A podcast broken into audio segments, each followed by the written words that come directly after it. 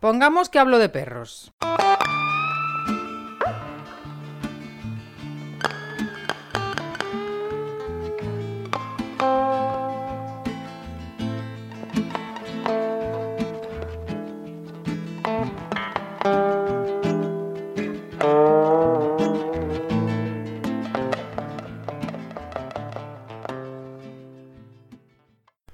Pasión for Dogs, el nombre comercial de Mary Sánchez Tay, describe perfectamente su sentimiento por nuestros amigos peludos. La pasión de Mary está dirigida a observar y comprender los perros. No le interesa enseñar al perro comportamientos que al perro no tiene sentido. Mary ahora se dedica a aprender y comprender la verdadera esencia de lo que es un perro. O como ella misma dice, cada peludo que pasa por mi vida es un maestro que me enseña algo nuevo.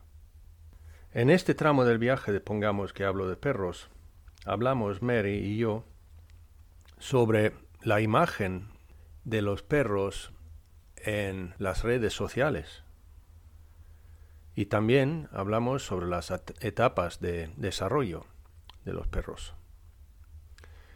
Em, durante la grabación de este episodio tuvimos algunos problemillas con la conexión y que tuvimos que cortar y empezar de nuevo y tal, así que he tenido un poquito más de trabajo de edición en esta ocasión, pero creo que al final merece la pena y espero de verdad que os guste. Con todos ustedes, Mary Sánchez Tay de Pasión for Dogs.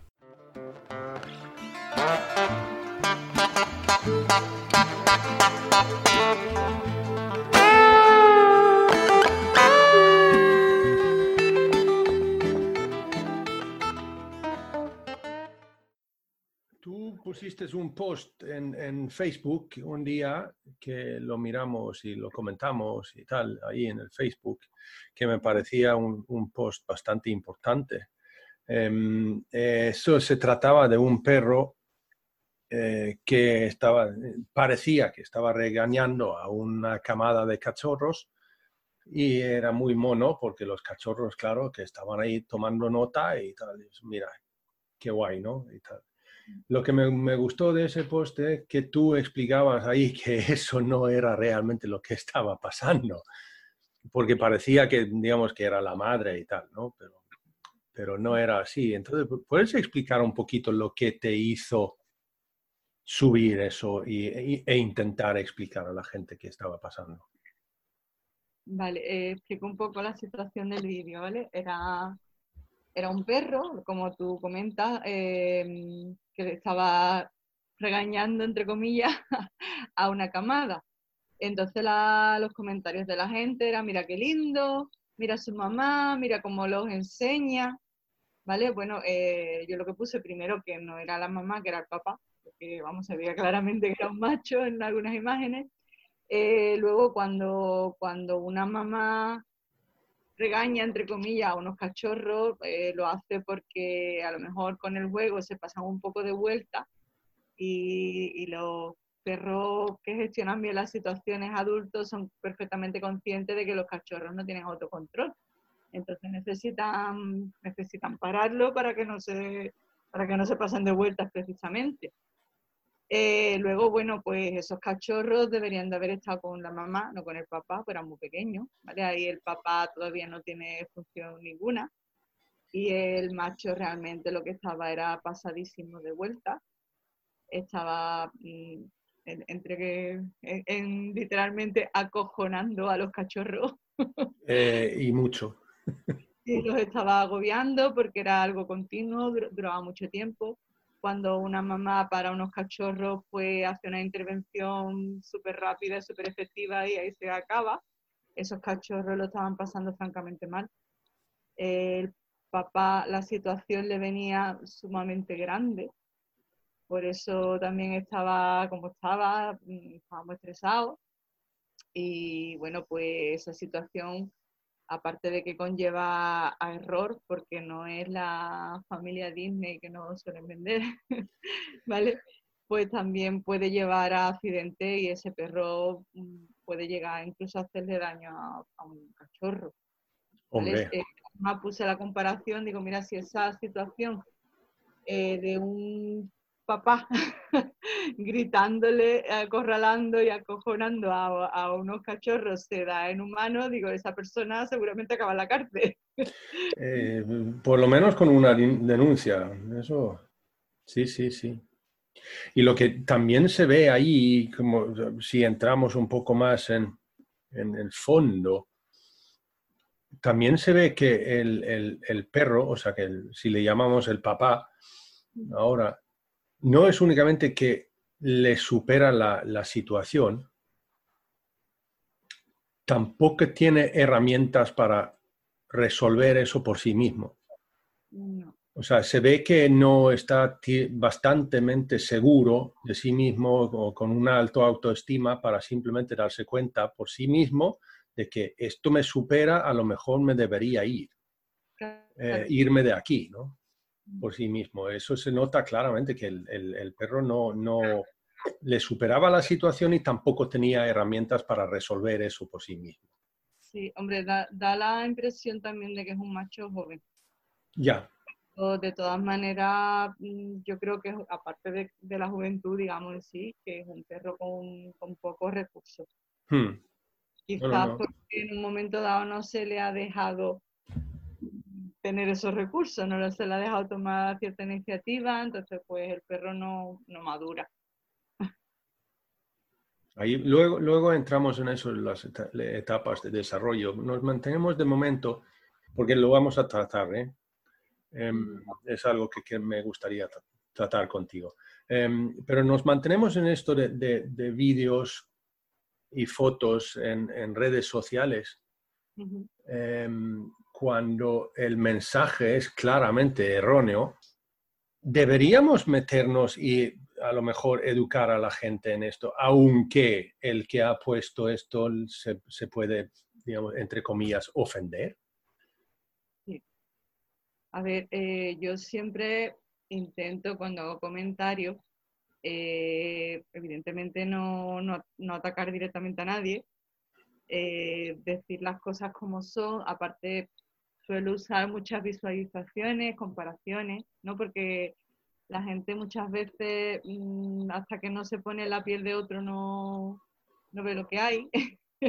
no, a mí mucha gente me dice, es que siempre compara a perros con niños, o perros con personas, no sé qué. Digo, a ver, digo, es que emocionalmente es lo mismo.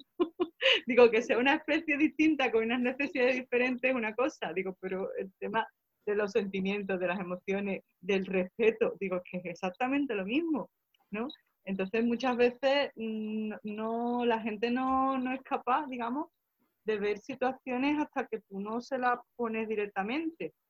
Es verdad que hay personas pues, que se dan por, por aludidas y se enfadan y demás, pero bueno, mm, se enfaden o no se enfaden, al menos por lo menos le da pie a que recapacite de cierto modo es como dijo eh, el, inglés Stephen Fry en un momento dado, vale, o sea, que te ofende lo que te estoy diciendo, lo que, o sea, te ofende lo que estoy diciendo, dijo, vale, ese es tu problema.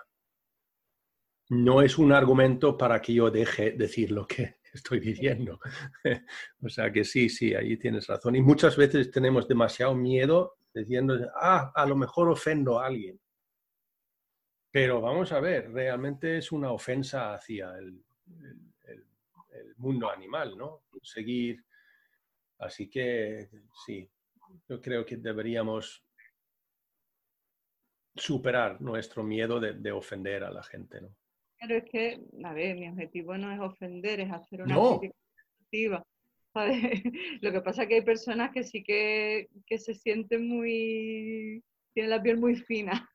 y Facebook, la verdad, lo que son las redes sociales, pues hay mucha gente que parece que está deseando de, saltarte al cuello cuando haces cualquier comentario. Eso sí que es verdad. Pero bueno, dentro de lo que cabe, el poner un, por lo menos un breve comentario de decir esto no por esto, ¿no? El otro día también comentamos un vídeo, porque era, era una, un perrito, mm, vamos, en indefensión, eh, con una veterinaria, hmm. ¿no? El perro pues estaba totalmente rígido, mirándolo así con la, con la vamos, con, lo que es la, la esclerótida, ¿no? la, Mm. el, el ballena típico, totalmente, la, la boca totalmente tensa y demás, la veterinaria le estaba sacando sangre y la gente, ay, mira cómo, lo, cómo, cómo la mira, cómo, cómo lo quiere. y decía yo, digo, uff, si el amor, si el amor te hace sentir así, digo, yo no creo que me quiera nadie. digo, porque es que confundimos amor con miedo. Sí, sí. Y son situaciones que, que la gente mm, se monta una película de, y digo, a ver, si, si cambiamos la persona por, eh, bueno, si cambiamos el, el animal el- por una persona, digo, vais a ver que no es lo que estáis viendo. Yo, de hecho, incluso hay veces que, que determinadas fotos, ¿no? Eh, cuando han puesto una foto de un perro con determinada expresión, pues he intentado buscar una persona con la misma expresión. Digo, esto es lo que, está- esto es lo que te está diciendo el perro. ¿No? Sí, y los perros pequeños son los que, a ver, mm, to- todos se llevan una, una mala parte, ¿no? Pero los perros pequeños es la que peor parte se llevan. Porque cuántos vídeos hay por ahí de perros que están enseñando los dientes, que están levantando los verbos, gruñendo, y a la gente como es pequeña le hace gracia. Es que eso. sí, sí, el, típico, el, chi- el chihuahua que está a punto de estallar. Ahí Mira que... Pues Hay sí. otro vídeo por ahí también de una peluquería eh, que está, eso está el perro gruñendo, gritando y demás. Y me, y me mandó el vídeo una, una amiga y me dice, ¿qué piensas de esto? Digo que afortunadamente existen peluquerías de bajo estrella. Digo, porque no veas. No. No, no, ahí, eh, es que está claro. Pues vale, pues entonces, básicamente, es para instar a la gente que por favor, a través de esto, esto también educar al mundo, ¿no? Digamos, de que tu perro no está disfrutando esto, está diciéndote que por todos los medios deja de hacerlo. Y además es que mm, parece más complicado de lo que es, porque es que lo que le, digo yo a la gente, digo, a ver, digo, simplemente no le hagas a tu perro lo que no te gusta que te hagan a ti. y ya está. Es que no, no es tan complicado en ese sentido. Y las expresiones y demás, digo, si es que en el fondo, en tema de, de expresiones corporales y demás, somos muy parecidos cuando algo nos molesta. Sí, sí. Tenemos, nosotros, vale, como seres humanos, a veces hay algunas señales nuestras corporales que son casi, eh, opo- o sea, como al- al- al- significando una cosa totalmente distinta que lo que tiene el perro, pero la gran mayoría es muy, muy, muy similares. Claro, es que cuando un perro te está girando la cabeza, cuando te está marcando una distancia, ay, mira qué gracia, es que el perro me está levantando la pata, me está, digo, sí, que te está diciendo que te, que te pare, que te aparte. No. No, ya. Es, es- que es, yo creo que es directamente esencial que, que la gente aprendan, digamos, por lo menos tener una cierta base de comunicación canina. Para luego poder eh, o sea, simplemente ayudar a su perro. Es que para mí mi percepción de los perros tuvo un giro tremendo en el momento que yo empecé a poder leer lo que realmente me estaba diciendo el perro. ¿no? Yo tengo uno de, yo tengo uno de estos que, que les estamos llevando a nuestros perros a hacer cosas que queremos nosotros que hagan, ¿no? Y el perro te está pidiendo parar y dejar de hacerlo y por favor podemos irnos de este lugar, podemos dejar de hacer lo que estamos haciendo. O sea que el perro está pidiendo que paramos. O le estamos llevando a un parque canino o algo así y el perro te está, se para y te mira diciendo, oye, por favor, nos vamos de aquí. Claro, o una calle determinada, un sitio determinado, es que cuando, cuando tú escuchas Sí, sí, sí. y le das oportunidad de comunicarse también, porque esa es otra, que también a los perros le- les bloqueamos mucho la comunicación. Un perro que ladra es un perro mal educado. Sí, El respetar al otro, el no imponer, porque esa es otra también que tenemos con los perros, que, mm, que nos han vendido siempre de ser el líder y ser el que manda y que el perro no puede tomar decisiones y demás. ¿no? Entonces, el, eso, yo, yo puedo proponer, pero no imponer. Además, yo con mis perros yo tengo un diálogo, ¿no? Eh, por ejemplo, la situación esta de, de, de, que no quiere pasar por algún sitio, ¿no? Pues bueno, yo me doy cuenta que no quiere pasar por un sitio, entonces yo me ofrezco y le digo, a ver, mm, ¿qué te pasa? ¿Quieres pasar conmigo? ¿No quieres pasar conmigo? ¿Estás seguro? ¿No quieres estar? Que sí, perfecto, vamos a intentarlo, cuenta conmigo, que no, pues nada, pues vámonos para atrás, ya está, no pasa nada. Pero es una propuesta, no una imposición. ¿no? Y bueno, y, y, analizar a ver realmente qué es lo que está pasando ahí y cómo te puedo ayudar para que esa situación que por lo que sea te viene grande, pues te deje de venir tan grande. ¿No? Pero es ayudarte, es estar ahí. Claro, claro. Pasa por ahí por narices, con chuche, sin chuche, con lo que sea, pero pasa por ahí, no. No se trata de eso para nada. Oh. No, porque además, o sea, que aunque estoy, o sea, dándole chuches, estoy imponiendo mi voluntad sobre el perro. Claro, es, que, es que es el tema de la chuche mmm, es un arma de doble filo. Porque realmente el perro está haciendo lo que tú quieres que haga, no que lo que el perro quiere o necesita hacer. O sea, pregúntale al perro si realmente quiere hacerlo antes. Claro. O sea, yo digo también, o sea, que en vez de empezar a entrenar al perro a sentarse, dale la opción de entrenar a sentarse o hacer otra cosa. Claro. A ver lo que elige. Sobre todo en determinadas situaciones. Sí. Perro reactivo que, que, lo hacen sentarse con chuche. ¿ves? La naturaleza. Yo todavía no he visto un animal que se sienta en peligro y se sienta a esperar peligro. Y vamos, los documentales de la DO con las gacelas, con las leonas correteándole y las gacelas sentadas, pero el león no, no, eso no lo he visto yo todavía.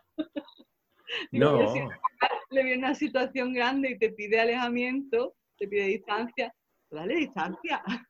Digo, a ver, si yo, si yo sé que me puedo alejar de lo que me supone un problema y yo desde una distancia que sé que, me, que no tengo problema, puedo observar desde ahí, pues ese problema va a dejar de, de ir siendo un problema. Porque no, no, me, no me como el problema, no me tengo que enfrentar a él directamente cuando no estoy preparado. Es que a veces vemos al perro sentarse eh, pero eso es cuando ya hemos pasado en una interacción con, con, otro perro. Entonces es básicamente diciéndose, oye, te he pedido ya tres veces que te alejes un poco y tomas esto con más calma y entonces, y todavía está insistiendo, entonces el perro se sienta. Pero se sienta dándole la espalda. Claro, y además. Y nosotros enseñamos al perro sentarse mirándole al frente. O sea, ¿Pero de qué estamos hablando? Es que el problema está cuando nosotros pretendemos enseñar a los perros a ser perros. Es como le digo yo a la gente, digo, yo no me, yo no me meto con una oveja a enseñarle a ser oveja, ni con un gato a enseñarle a ser gato. Digo, los perros tienen una cruz con nosotros. Yo voy a enseñarte a ser perro, sí pero es que es eso, cuando tú, digamos, trabajas, yo, yo es que hay cosas que, que, me, que me rechinan en los oídos, el, el, tema de las modificaciones de conducta. Uf, es que es eso, es hacer que el perro haga lo que tú quieras, pero que para el perro mm, son cosas que pueden ser totalmente antinaturales. Digo, a ver, si los perros de por sí tienen una capacidad de, de gestión de, de situaciones enorme. Digo, pues observa a los perros, estudia a los perros, ¿vale? Y, y darle, darle opciones de, de, experimentar cosas, pero, pero como perro que es.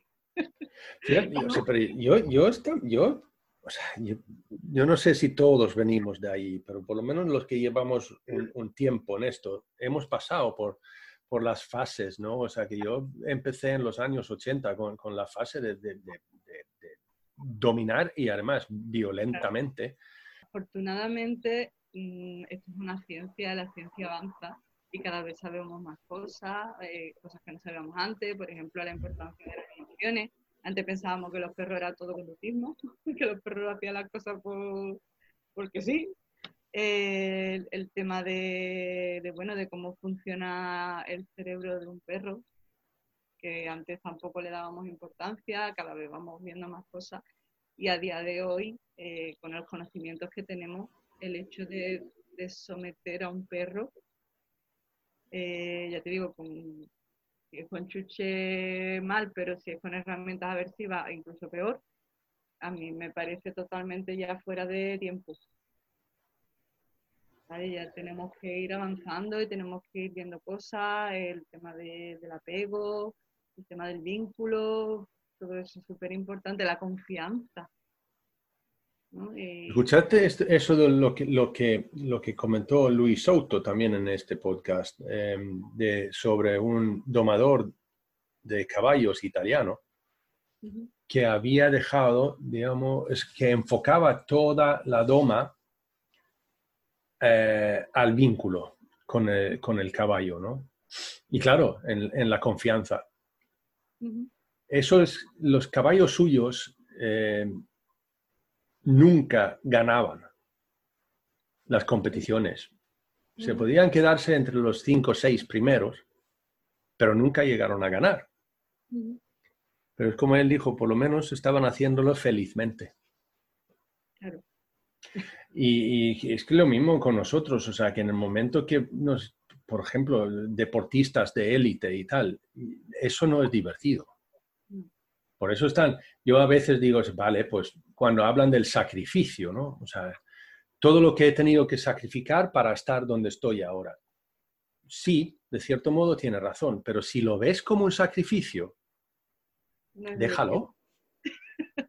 claro. Déjalo.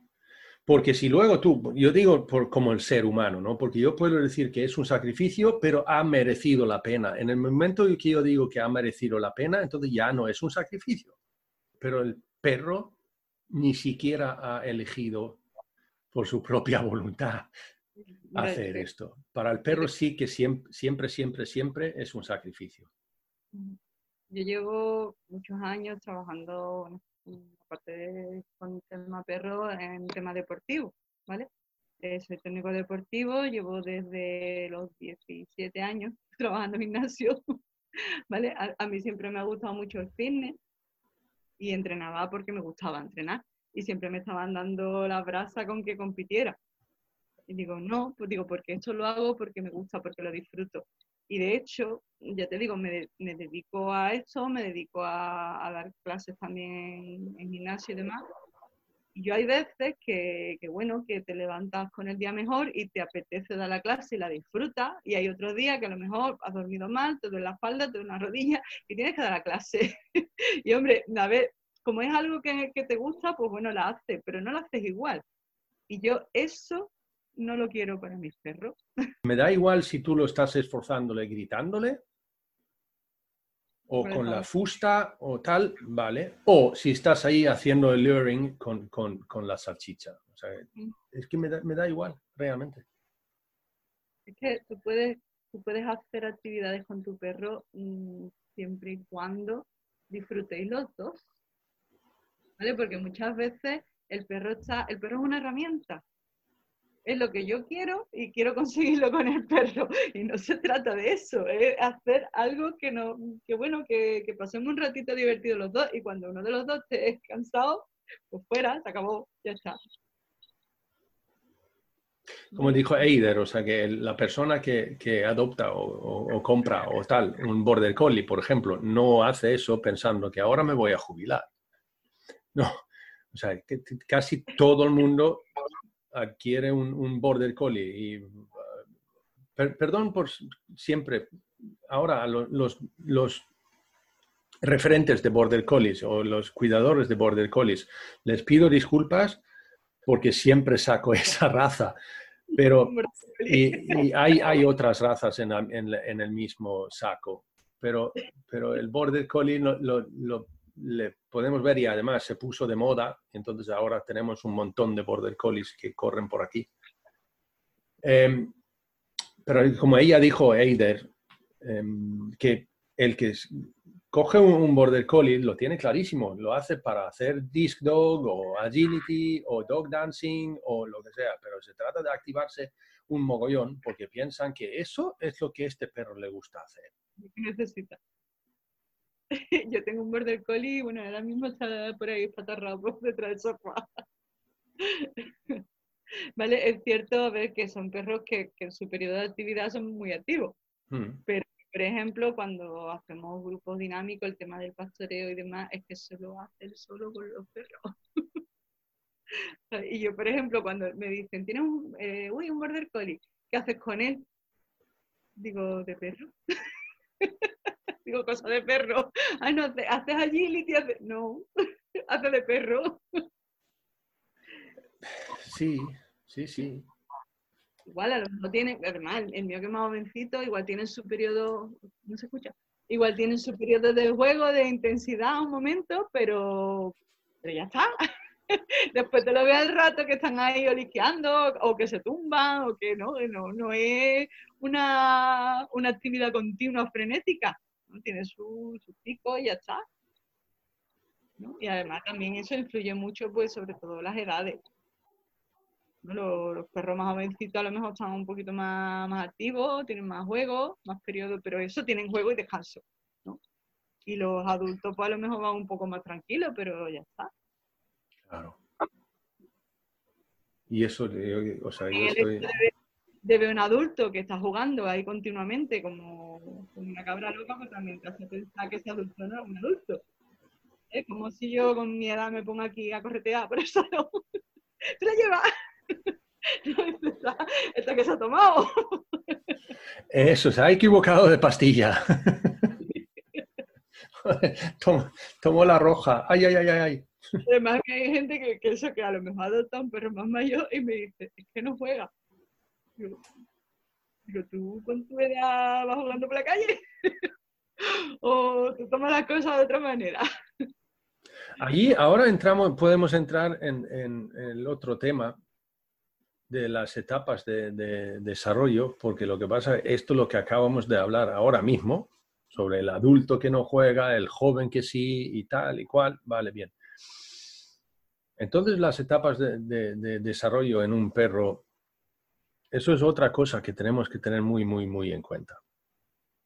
Entonces, Podríamos empezar con el cachorrín recién nacido, digamos, ¿qué, necesita uno de estos? O sea, ¿qué, deberíamos tener en cuenta cuando hablamos de ello? Bueno, el cachorrito recién nacido, lo primero que necesita... Sí, por no, por no entrar en, el periodo prenatal, ¿no? Porque eso también está ahí, pero... Claro. Pues el, el, periodo neonatal, que es el cachorro ya recién nacido, lo primero que necesita es el contacto de la madre con los hermanos y la seguridad del entorno, porque si una perra, mm, una perra mm, tiene su cría en un entorno natural, lo que va acá abajo es una madriguera. Y la madriguera es un entorno muy reducido. ¿Qué pasa? Es un entorno muy reducido, hay muy poca luz, hay muy poco sonido, hay una temperatura más o menos constante y la mamá y los hermanos están siempre juntos, ¿vale? A medida que el cachorro va, va digamos, generando cierta autonomía, pues hay unas pequeñas separaciones, pero es muy leve y no salen de ahí. ¿Qué pasa? Que nosotros, ese cachorro, de repente lo sacamos de ese entorno, de la seguridad de la madre también, porque el cachorro siempre sabe que la madre está ahí. Y ahora cojo y lo meto en una casa que para el cachorro es enorme. ¿vale? Con eso, con un montón de estímulos, con luces, con sonido, con, gente, con gente que lo está llamando, ¿vale? Un, cachorro en la naturaleza no se le ocurre andar en línea recta a dos metros seguidos y nosotros estamos llamando al cachorro, lo estamos estimulando. Cuando un cachorrito no tiene, digamos, esa, esa interacción humana y tú te ves un cachorrito de tres meses te ves una bolita gorda, así con movimientos más tapones y demás. Cuando tú te ves un cachorro que ya ha estado en, en contacto con humanos, pues te ves un cachorro que está más hiperactivo, más delgadito y que se mueve más. Pero porque es como, como si yo cojo un bebé humano y en vez de coger un bebé rollito, redondito, tengo un niño más hiperactivo, pues lo mismo. y eso la gente no, no, es, no es capaz de, de asociar, ¿no? Es eso? Son, son cachorro que le estoy inundando de estímulos constantemente, en vez de presentarle las cosas poquito a poco. Y el problema de los cachorros, que los cachorros son esponjitas, no es como un adulto que cuando está bloqueado te dice, ya no quiero más. El cachorro absorbe, absorbe, absorbe, y cuando un cachorro se te bloquea realmente es porque ya está superado, pero a base de bien. Eh, además, hay otra cosa que cuando el neonatal, claro, porque entonces necesita mamantar y todo eso, pues eso está clarísimo. El, de la madre lo hace de forma progresiva, porque también, aparte también entra, antes de, lo que es la habituación, digamos, entra la, la fase de exploración oral. La exploración oral tiene parte, tiene la parte, digamos, social, que es el mordisqueo con la madre, con los hermanos, que es cuando el perro aprende también a controlar un poco la boca, a no hacer daño. Entra el, el tema de la, de la, exploración de objetos. ¿vale? Entonces, la madre no le va a decir al cachorro, suelta eso, no cojas lo otro, no muerdas esto, no, no, El cachorro tiene la, la, capacidad de explorar con la boca lo que necesita. Al principio, pues, destroza, después ya poquito a poco van mordisqueando y ya cuando ya van conociendo los objetos, bueno, pues ya a lo mejor lo cogen con la boca. ¿Qué pasa? Que un cachorro no solamente explora físicamente con la boca, sino que cuando el cachorro muerde y rompe, lo que hace es romper estructuras celulares de lo que sea. Entonces eso también genera olor. Y también está explorando olfativamente. Porque mm, si yo, por ejemplo, yo cojo una lechuga y la corto con un cuchillo, huele de una manera, pero si yo en vez de cortarla, la rompo, huele mucho más fuerte porque estoy rompiendo más estructuras. Y eso es lo que el cachorro también hace con la boca. El cachorro también necesita explorar cosas más naturales, porque en plástico, yo le doy mordedores, venga, de plástico. El plástico, primero, que no lo rompe. y segundo, que esta, esas estructuras tampoco mm, las explora ni, ni olfativamente ni de textura. Si un cachorro explora naturaleza, porque se va a encontrar. Se va a encontrar palitos, se va a encontrar hojitas, algún bichillo que haya por ahí, pues eso es lo que explora un cachorro. Cuando el cachorro empieza a, explorar y tal, allí es cuando nosotros básicamente le quitamos de su madre, normalmente. Sí. Y le llevamos a nuestra casa. Y entonces ya viene, como tú decías, la, la inundación de estímulos y todo lo demás por el pobrecillo. Porque hay que tener en cuenta también que esa, esas primeras semanas de, reconocer entorno y aprender y tal, si la madre estaría ahí a su lado mientras hace eso, junto con sus hermanitos, estaría bastante mejor, ¿no? Claro, eso le da mucha seguridad, es que un cachorro, un cachorro en esas etapas em, empezaría a explorar lo que es el borde de la madriguera y saldría y dice, uy, he visto un árbol, y iría corriendo a la madre a contarle, he visto un árbol. Sí, sí. Siempre tiene la seguridad de, de poder, digamos, volver a, a, su referente, que es la madre. Cuando nosotros sacamos a un perro de esa situación, eh, para empezar, que ya te digo, que le estamos metiendo en, en un entorno para él hiperestimulado. Y después que también le hemos quitado a la madre. Sí. Y aparte, la madre también cuando empieza a destetarlo hace un destete progresivo. Y el hecho de, decir un cachorro, hoy estoy con mi madre mamando y mañana no, sí. eso también es un cambio muy drástico. Uf, sí, sí, sí. Yo no sé si todavía lo tienen, pero yo recuerdo que en Suecia, eh, y tampoco puedo jurar que fuera una ley per se, digamos, pero no solían eh, entregar cachorro a,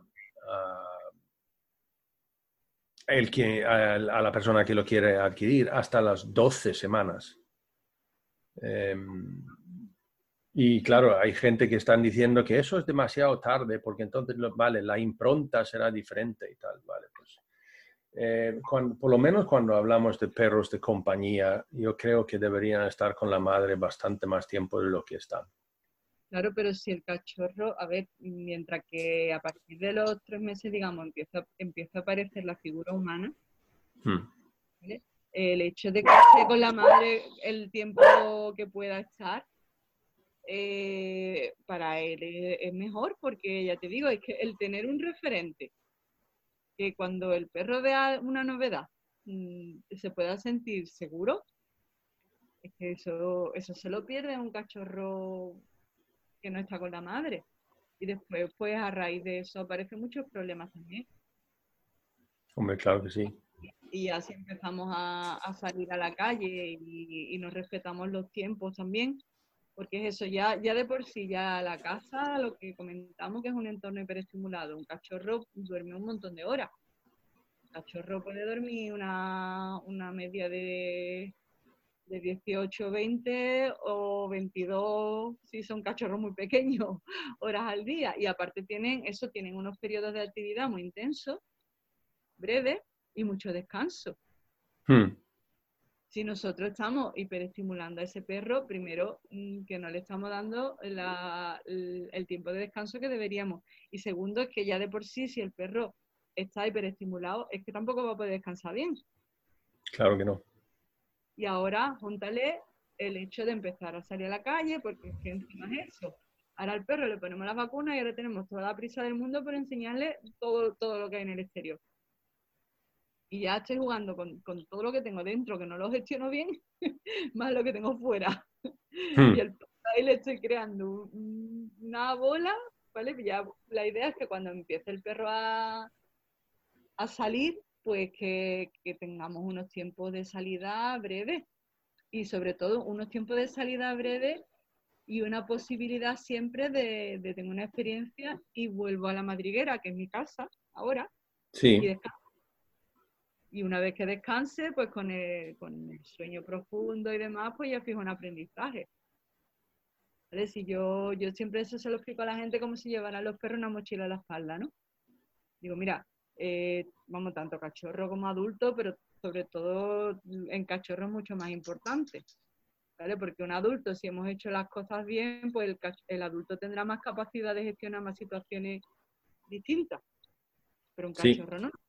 Yo llevo, yo llevo una mochila a la espalda, ¿no? Salgo a la calle, tengo una experiencia, esa experiencia, digamos, es un, un capítulo de un libro. Sí si yo me vuelvo a casa con ese capítulo del libro y yo duermo y yo mm, saco ese aprendizaje, yo voy a sacar un aprendizaje de un capítulo de un libro. Si yo estoy mucho tiempo en la calle, no voy a tener un capítulo de un libro, voy a tener una enciclopedia. claro. Cuando, llegues a casa y duermes, pues ahora tienes que, sacar un aprendizaje de una enciclopedia entera. Es que no, es que no, hay capacidad para eso. No, no, no. de las cosas darle las cosas muy progresivamente. Y eso, tiene que conocer perro a partir de los tres meses y demás. Sí, vale, tiene que conocer perro. Pero que conozca un perro o dos perros y cada dos o tres días, ¿no? Que coja un cachorro y de repente lo planta en un parque canino. Ya con el tema de los problemas también que nos encontramos en los parques caninos, que hay perros que están bastante pasados de vuelta. pues sí. A los cachorros, pues, los acosan porque es la novedad. Hay perros que no tienen capacidad de gestión, no saben parar. Los cachorros muchas veces están pasándolo mal, están agobiados. También, bueno, encima de los olores que puede haber en un parque canino, que si hay perros que están bastante pasados de vuelta, pues esos olores que pueda haber por ahí, pues tampoco son muy recomendables. Ya.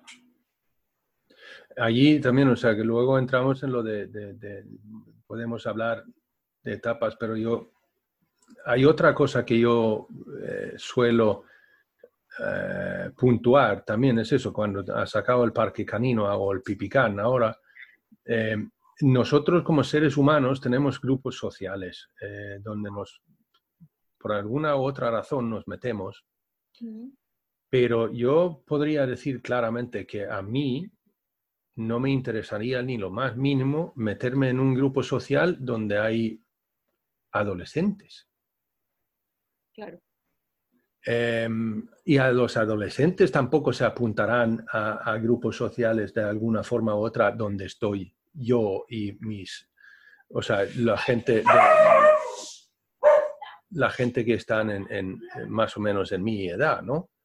O sea, yo ya he pasado los 50 y tal, ¿vale? Entonces, o sea, que a, unos cuantos adolescentes no quieren realmente. A veces sí que se encuentran con nosotros y nos sentamos a hablar y tal.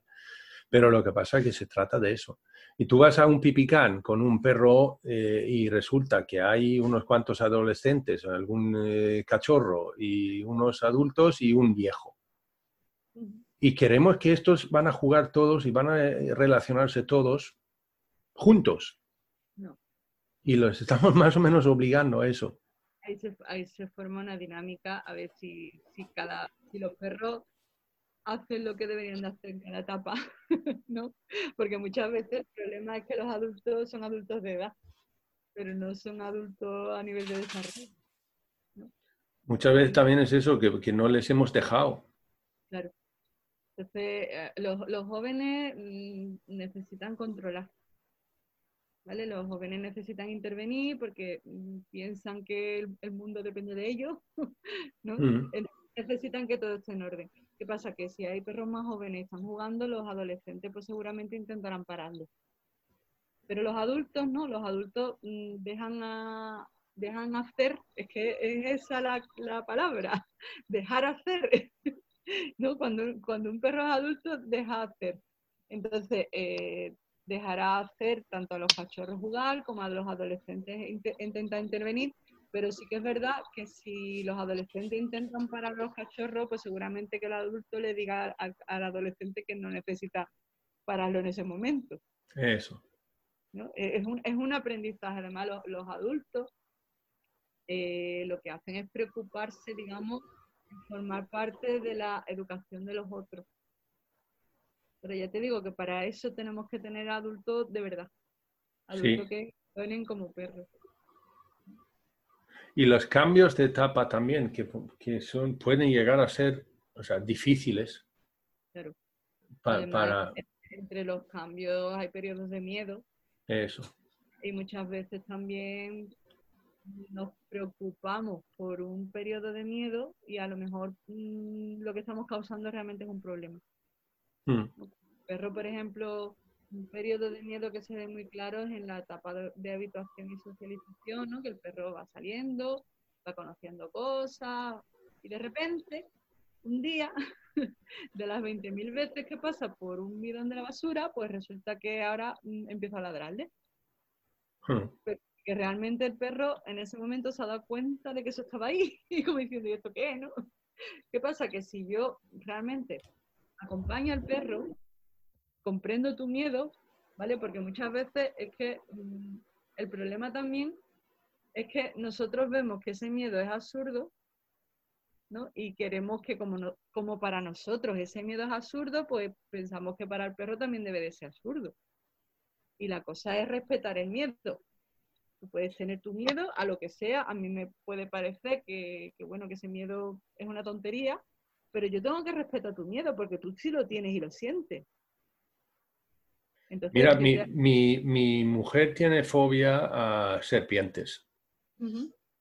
Hasta tal punto que, por ejemplo, estuvimos de, vacaciones en Suecia, en el sur de Suecia, y entramos, estuvimos por ahí dando, haciendo senderismo en un parque natural y tal.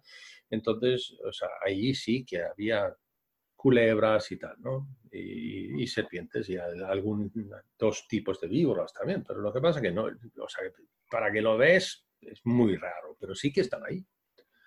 Pero en un momento dado íbamos por una senda y se trataba de entonces de un tipo de, culebra eh, sueca, ¿vale? Que lo llaman culebra de, de avellana o de avellano. Y realmente tampoco es, realmente es un tipo de salamandra, pero lo que pasa es que las patas ya no lo tienen. ¿Es un esfinco? Sí, y son pequeños, o sea, que llegan a ser unos 15 centímetros de, largos, o sea, que es casi como una lombriz. Pues tuve que llevar a mi mujer en brazos. Ahora, eso me parecía a mí tremendamente absurdo y hasta que de risa, pero eso no quita el miedo real que mi mujer siente en ese momento. Claro por eso te digo que hay que respetarlo, porque, a ver, yo comprendo que tú tienes ese miedo, yo estoy aquí contigo, te acompaño, ¿vale? Te, te, mm, doy seguridad, pero, pero a ver, si yo te doy seguridad, la seguridad está contigo, no te meto de lleno en ese problema. Ya. tira por lo alto, mira que no pasa nada. ¿Vale? Ya. Porque los perros muchas veces hacemos eso. En vez de coger y dejar que haya un acercamiento progresivo, que bueno, yo, yo estoy contigo, tú quieres explóralo, acércate, lo que sea. No, esto te da miedo, pues mira, te voy a enseñar que no te tiene que dar miedo y te estoy metiendo en el problema de golpe. Eso. Entonces, pues esas cosas son las que tenemos que evitar. Pues sí, pues sí. Y luego eso también, o sea, que yo he llegado a unos amigos en Pamplona que tenían, o sea, que tenían, que tienen una, una, una hembra eh, y hace un año ya, ahora debe, debe tener tres años o algo así.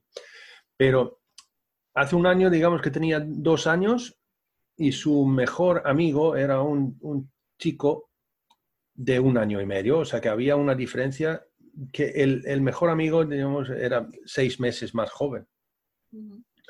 Y entonces la hembra esta empezaba a o sea, mostrar ciertas conductas raras, digamos, y tal. Y entonces yo les dije que me parece que ahora, durante unos meses, no debería tener tanto contacto con su mejor amigo.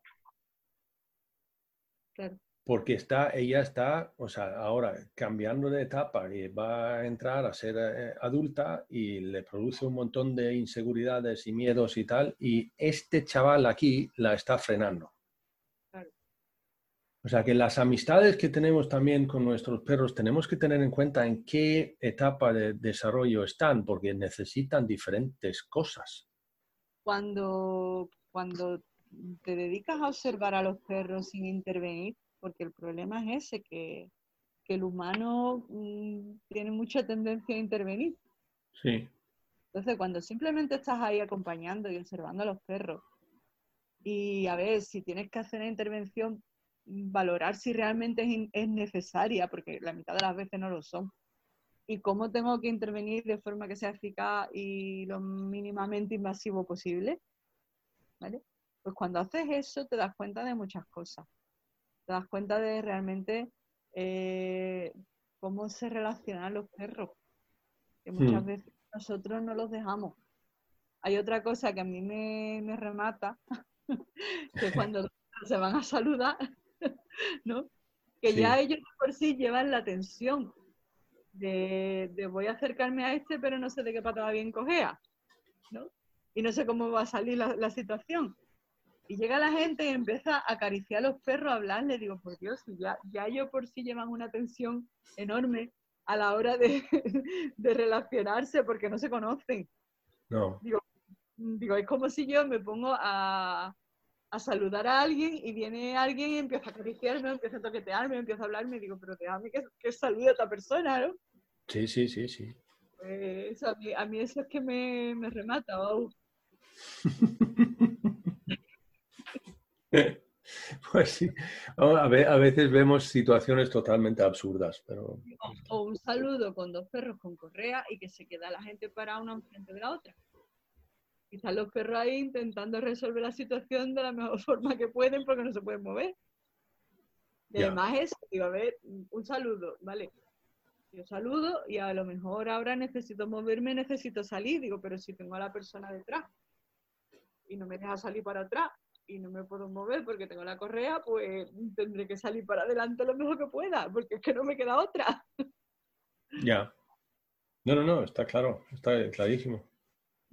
Podemos tratar también los abueletes, Sí, porque digamos, el perro adulto eh, está claro que, que necesita otras cosas y diferente tipo de estímulos, pero entonces es más bien acompañarle y no tengo que realmente... Si, si hemos pasado las etapas anteriores de una forma más buena, digamos, entonces el perro adulto necesita realmente poco de nosotros.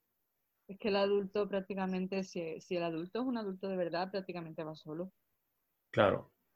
Es O sea que ahí, ahí ya está desarrollado y está claro y debe, debe de tener... Además necesita que se le respete su criterio, que eso también es otro problema que tenemos con los perros adultos. Que la gente no respeta el criterio del perro. El perro quiere hacer X o quiere acercarse o no quiere acercarse, el, perro mm, sabe lo que está haciendo. Y hay gente que me dice, no, yo quiero que mi perro cuando yo le llame acuda a la llamada. Digo, pues yo no. yo, yo quiero que el perro sea capaz de pensar, a ver, si estoy con este perro y me muevo, ¿puedo causar un problema? No puedo causar un problema. Si voy a cruzar la calle y viene un coche, me tengo que parar, no me tengo que parar. Digo, eso es lo que yo quiero. Que el perro, si tiene que venir, venga, pero venga sabiendo mm, lo que está haciendo. Fíjate tú, yo tengo una cosa, como yo tengo cuatro, o sea, voy, yo como los tengo de diferentes tamaños todos, pero tengo cuatro que son bastante grandes los, los cuatro, entonces les llevo a ellos al monte y al campo y tal.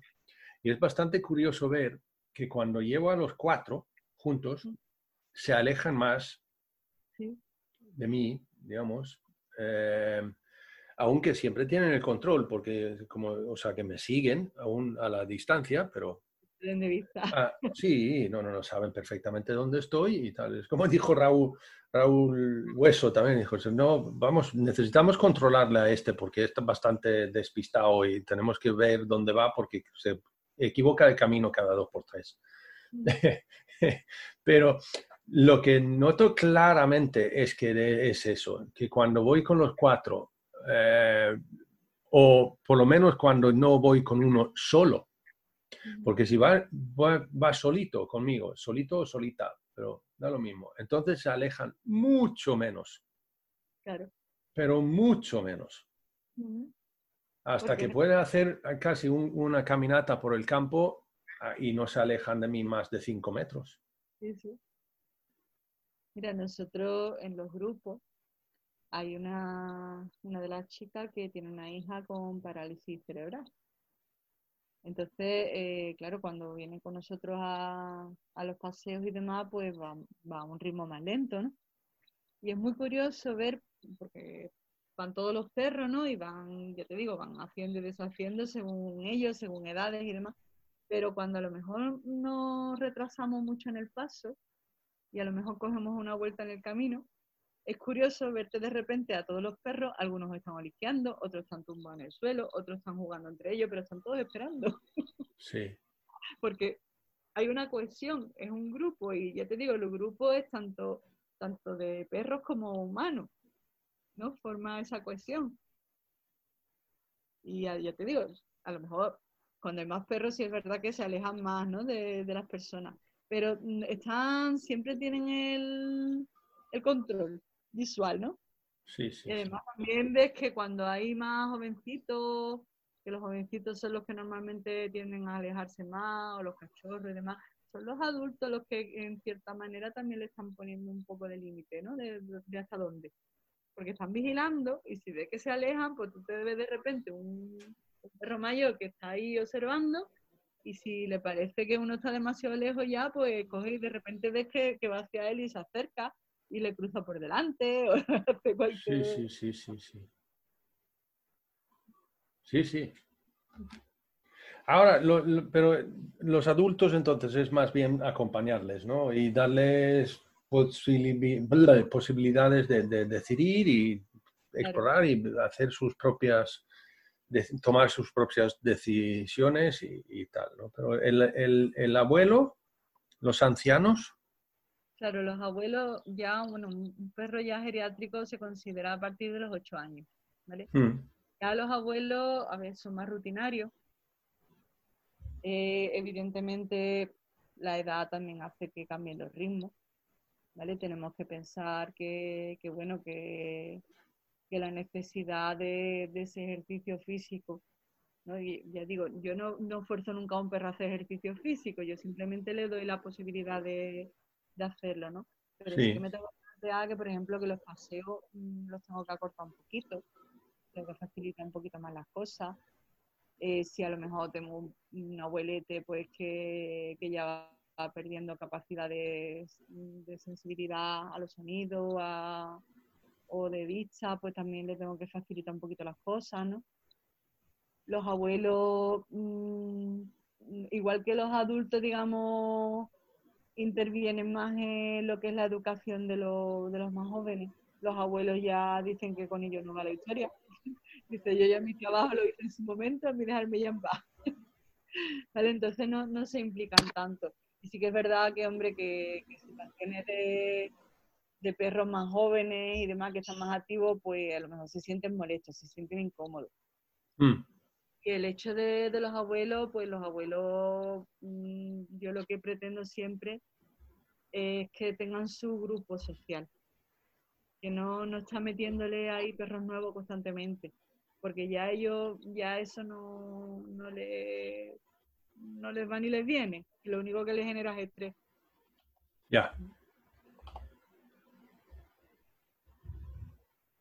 Sobre todo eso, el pensar, muchas veces también nos cuesta mucho mm, de hacernos a la idea de que el perro se está haciendo mayor.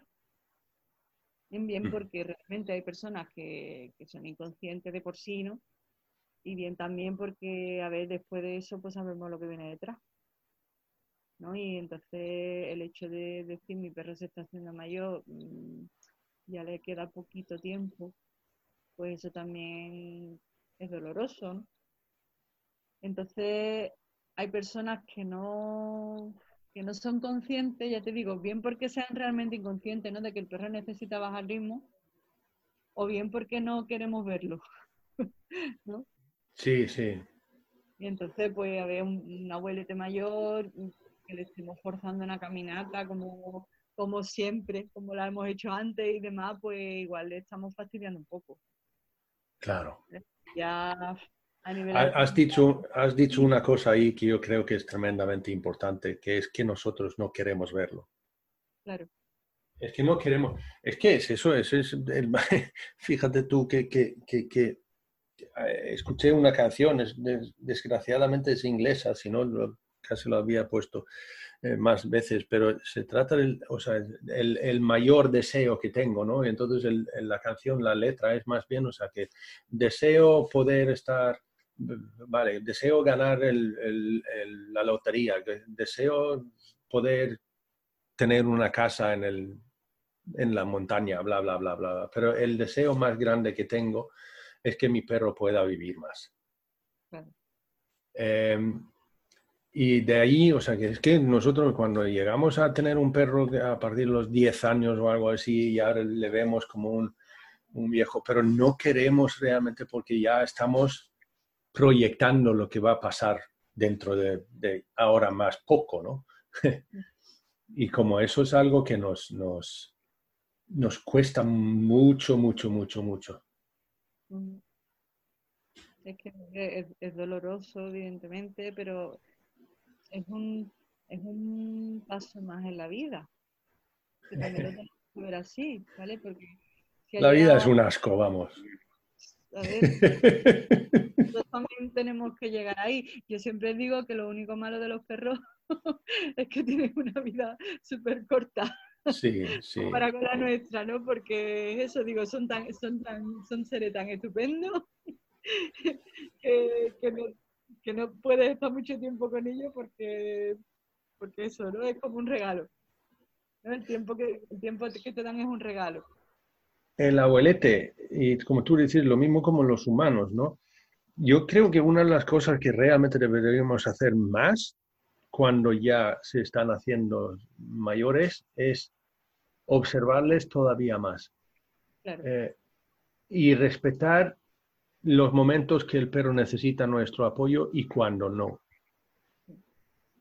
En el sentido de que yo o sea, creo que puede llegar a ser tremendamente irritante para un, un perro mayor de que estamos ahí todo el rato preguntándole si necesita mi ayuda. Sí. Eh, yo- eso es otra que yo creo que también es tremendamente humano, que, que eso que primero no queremos verlo, pero en el momento que sí que nos damos cuenta y sí que queremos verlo, entonces les, les ayudamos demasiado. Y la, y la- y la pena es terrible también. Sí, Porque el hecho de que, de que estemos siempre con la pena de, ay pobrecito, ay pobrecito, ay pobrecito, Oh. es terrible. Y ahí ahora, eh, ojo, que yo ahora me, me- me- refiero a, a su estado mental. eh, emocional, mental, o sea, la cognición y todo lo demás. Eh, yo no me, ahora no me refiero para nada para un perro que a lo mejor tiene dolencias físicas o, tal, ¿no? Porque evidentemente eso tenemos que apoyarlo siempre. Pero yo me, meto más bien aquí ahora en, su estado cognitivo, porque también existe la, o sea, los perros seniles y que, que pierden cognición, ¿no? Pero ahí creo yo que es tremendamente, en ese momento, si, si podemos diagnosticar que el perro más bien sufre de, algún tipo de demencia, entonces allí darle el apoyo que el perro ve que necesita. Porque si no, les podemos estresar tremendamente. Claro, es que le podemos estresar tanto por no ofrecérselo, digamos, por no, por no verlo, como por estar totalmente encima de él, es que, vamos, tanto para un senior como para un adulto incluso, sí. muy estresante que te estén tratando como si fuera siempre un bebé. Que esa también es, otra. Sí, sí, sí, sí, sí. Yo diría hasta que, hasta que creo que, casi, casi para mí la, la, etapa más difícil para nosotros en nuestra relación con el perro, porque nos exige más de nosotros es, o sea, la última etapa del perro. Porque ahí, ahí les podemos hacer pues, la vida, como tú dices, por no hacerle caso en ningún momento o por hacerle demasiado caso. O sea, allí es un balance que tenemos que hacer con mucho cuidado y con, con mucha observación y que nos exige mucho. O, por ejemplo, el otro, es que tengo un perro yo no tengo ese problema, pero como le dije a Eider, o sea, si yo meto un cachorro ahora mismo en mi casa... Eso también eh, para, una, para una abuelete, él mete un cachorro. Es allí a donde yo quería ir. Vamos. Pues, no, quiero introducir el cachorro para, para, tenerlo cuando el viejo se va. Ahí sí que le haces un feo a tu, a tu, a tu acompañante durante unos cuantos años que has tenido. Yo creo que es uno, uno de los feos más grandes que podemos hacer a nuestro gran amigo durante años. Quiero que mis perros vivan más. Em, y, que, vivan mejor, sobre todo. Mary, ¿dónde, ¿dónde estás tú? Estoy en el puerto de Santa María, en Cádiz ahora, eso. pero si, si alguien que escucha esto le digas, mira, yo, a mí me gustaría contactar con Mary en algún momento dado, ¿cómo lo pueden contactar contigo? Pues mira, eh, yo tengo la página, la página de Facebook, Pasión for Dogs. Pasión for Dogs, o sea, es un 4 ahí. Sí. Pasión 4 Dogs. Es con una S porque lo puse entre, entre español e inglés. sí, sí. Educación 4 docs, eh, educación respetuosa. ¿Vale? Luego tengo eh, también una página web que es, igual. Ah. Pasión for Dogs es de, del, del soporte web WebNode. Y bueno, eh, mi correo electrónico es, es igual, gmail.com Sí. Pues sí, vale, pues nada. Entonces, digamos que, la, ¿dónde prefieres eso? ¿Es el, mail es el mejor?